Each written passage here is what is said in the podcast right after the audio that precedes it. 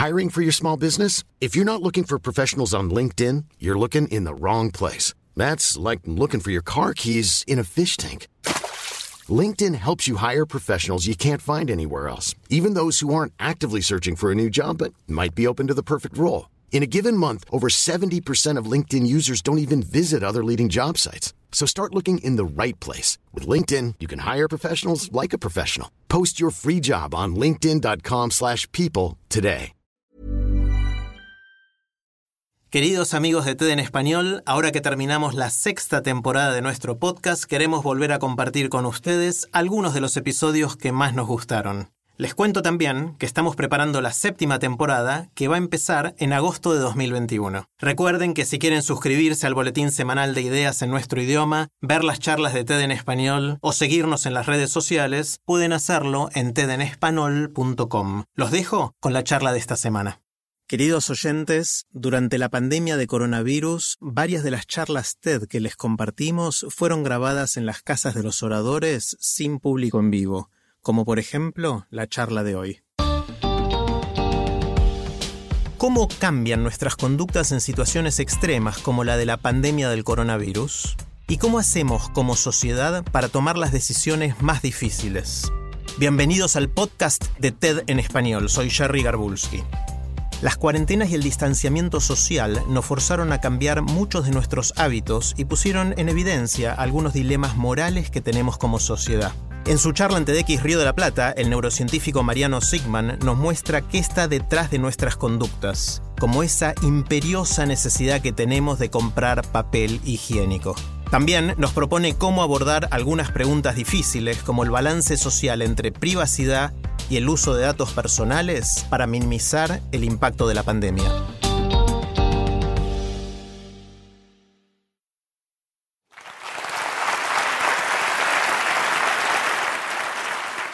Soy neurocientífico y hace años que hago experimentos para tratar de entender el comportamiento humano. Y muchas veces en este camino el cine o la literatura han sido la única manera de imaginarnos cómo reaccionaríamos frente a situaciones extraordinarias. Desde grandes desamores, invasiones extraterrestres, hasta pandemias. Hasta que la ficción se hizo realidad. Y aquí ahora, en casa, no dejamos de hacernos preguntas desde los rincones más extraordinarios de la condición humana hasta los más ridículos y los más mundanos. Por ejemplo, la obsesión mundial por salir a comprar montañas de papel higiénico. Resulta que este comportamiento, que parece y es ridículo, tiene una lógica inconsciente. En este caso, el foco está más puesto en la intensidad que en la pertinencia de la respuesta. Es un poco como el futbolista que corre desesperadamente una pelota a la que en realidad sabe que no va a llegar.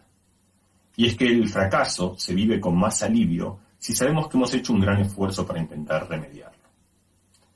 También es muy propio de lo humano el tratar de buscar explicaciones a aquello que nos pasa. En este caso, el gobierno chino en solo 10 días no solo había encontrado el virus que producía la enfermedad, sino que había secuenciado su genoma y lo había hecho público. Y esto hubiese dado una gran ventaja de tiempo al resto de nosotros de no ser por otro principio de la psicología humana, llamada el sesgo optimista. Lo mismo que hace que muchos de nosotros manejemos o conduzcamos mientras hablamos por teléfono o peor, mientras mandamos mensajes, pensando que en realidad a nosotros no nos va a pasar nada, hizo que los grandes políticos de Europa y de muchos otros lugares del mundo pierdan una gran oportunidad de actuar a tiempo.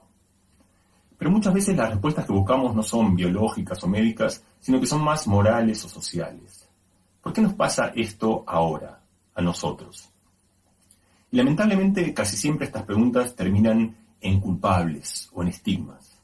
Por ejemplo, en la peste bubónica se acusó a los judíos en Europa y a los chinos en San Francisco, en Estados Unidos, cuando en realidad esto hizo que la gente pierda una oportunidad de ver que la ciudad se había convertido en un cementerio de ratas, que eran las que realmente estaban propagando la enfermedad. En esta pandemia, como en muchas otras, las mascarillas son útiles sobre todo para evitar que la gente que ya está enferma contagie a otros. Sin embargo, en Japón se ha dispuesto que todo el mundo use mascarillas. Esto primero hace que la gente que está enferma y no lo sabe no contagie, esto es muy importante, pero además hay otra razón, quizá más importante, que es que si solo usasen mascarillas los enfermos, Entonces esto sería una especie de cruz acusatoria, saber quién está enfermo y quién no por si usan o no mascarillas. Que la usen todo el mundo es una manera de evitar el estigma y con esto de cuidarnos a todos. Quizá lo que más hayamos descubierto en estos días es nuestra extraordinaria capacidad para el cambio. En general pensamos que persistimos en nuestras tradiciones, en nuestros hábitos, en nuestros vicios, porque es imposible cambiarlos, pero lo cierto es que lo que nos falta realmente es motivación para hacerlo. Esto lo hemos descubierto ahora. Durante años pensamos que la educación no podía cambiar y que era de aquellas cosas que era extremadamente difícil de modificarla. Y sin embargo, en tres días, ahora todos los chicos se educan en su casa. No sabemos aún las consecuencias de esto, pero sí hemos aprendido que estamos dispuestos a hacerlo si la necesidad premia, y el mundo sigue girando. También, por supuesto, cambian eh, nuestros valores, nuestros juicios. Hace apenas dos o tres meses, cuando empezó la pandemia, la gente de Occidente miraba a China con ojos acusatorios por su predisposición a restringir las libertades individuales, a confinar la gente en su casa. Hoy lo que entonces parecía horrible, que, que todo el mundo tenga que quedarse en su casa, nos parece completamente prioritario. Y sobre esta idea, ¿cómo pueden cambiar nuestros principios y cómo podemos ir ajustándolos? Me gustaría hacer un pequeño experimento mental. Es un dilema, una caricatura para que pensemos sobre el futuro. Imagínense la siguiente situación. Estamos al principio de la pandemia. Un consorcio público que incluye a la Organización Mundial de la Salud, pero también a gobiernos y otros sectores públicos, tiene la capacidad, a través de alguna tecnología, de saber dónde estamos, dónde nos movemos, a quién encontramos y también datos de nuestra intimidad corporal, nuestra temperatura, nuestra frecuencia respiratoria, quizá nuestra carga viral, y puede usar esa información para saber quién está infectado o quién está en riesgo de estar infectado y quién no. Supongamos, más aún, que este consorcio puede utilizar esta información para restringir el movimiento de la gente de una manera específica. Aquel que está en riesgo se queda en casa, aquel que no está en riesgo puede salir. Y sigamos en este experimento mental, imaginando que con esto realmente atenuamos enormemente el efecto de la epidemia. No desaparece completamente, pero se muere muchísima menos gente y podemos hacerlo de una manera donde no tenemos que parar la economía y el mundo de la manera que lo hemos hecho.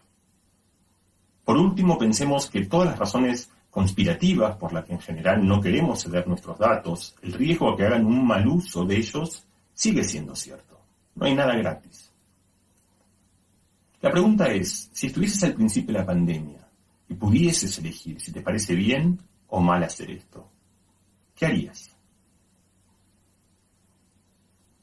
Elegí este dilema porque creo que esboza la tensión inevitable que hay entre, por un lado, la privacidad y la libertad individual, que son valores fundamentales, pilares de nuestra cultura, y por el otro lado, las soluciones colectivas que son necesarias y las más eficientes para resolver pandemias. Quizás ceder nuestros datos sea un poco como vacunarnos. Es una concesión que hacemos de una de nuestras muchas libertades como parte de un pacto social, para cuidarnos a nosotros y a todos.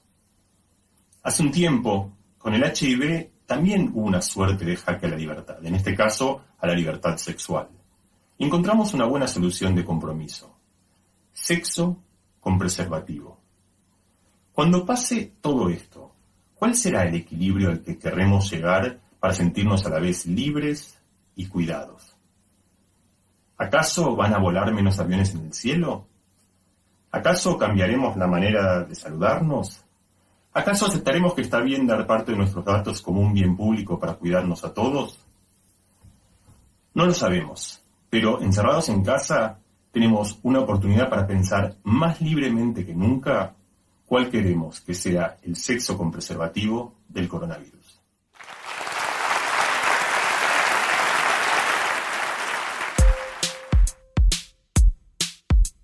Si les gusta TED en español, la mejor manera de apoyarnos es compartiendo el podcast con sus amigos. Pueden encontrar todos los episodios en Spotify, en Apple Podcast o en tedenespanol.com. También nos pueden dejar un comentario en la página de Facebook de TED en Español. Soy Jerry Garbulski y los espero en el próximo episodio.